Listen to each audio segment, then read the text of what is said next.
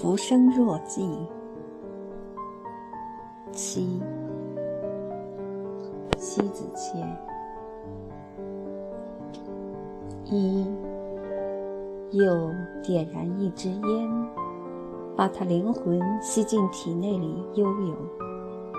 实际上，灵魂极度的排斥他的摄入，却在百般聊赖里又需要他的存在。他曾一度占据降服我的意志，不仅一时，而是长年，把人的肺腑轻而易举俘虏了。戒不掉他，也难忘得了。那是因为习惯成自然，习惯这毛病让人为常，之后戒不了。就只能去占有，可以摧毁一个人健康，又让一个人明知故犯，还能让人没有他失魂落魄。这样的魔力，恐怕只有烟能做到。烟有魔咒，能听从魔咒继而入身静心的人，大致的共同点在于欲罢不能。于是乎，半推半就，只好习以为常。烟本为罪，它并非强求你去需要它，那是人受不了它的引诱，那才是罪有应得。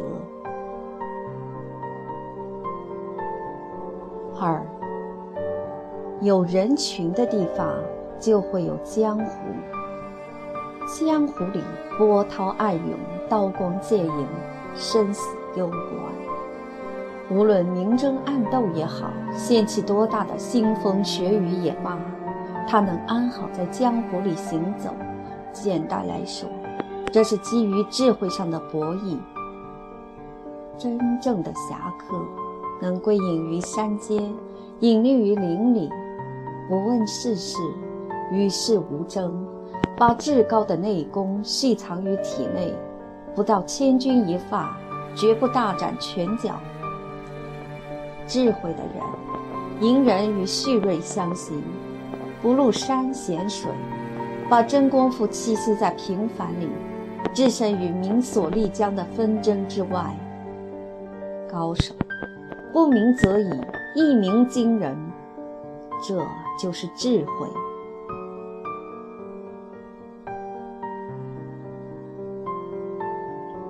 三，小圈子生恩怨，大圈子生是非。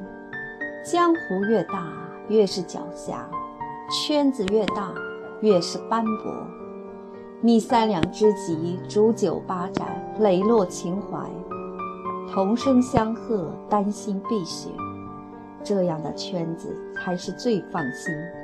圈子对了，便阳光夹道；若圈子错了，寒风呼啸，相遇都是久别重逢。这一重逢，不是回到从前，就是颠覆从前。这一圈子，不是排挤，就是融合。